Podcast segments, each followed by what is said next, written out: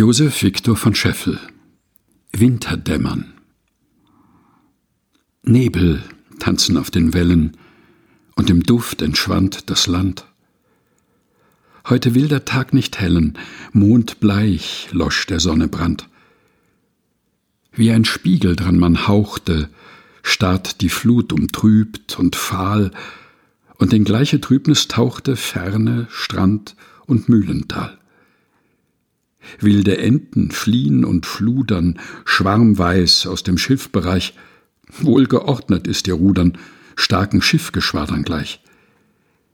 In der uferlosen Weiten, silbergrauen Dämmerschein, lass auch ich mein Fahrzeug leiten. Dämmrung hüllt mich selber ein.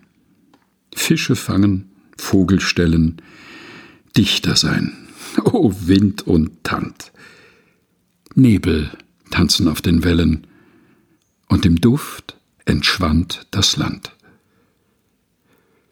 Josef Viktor von Scheffel Winterdämmern, gelesen von Helga Heinold.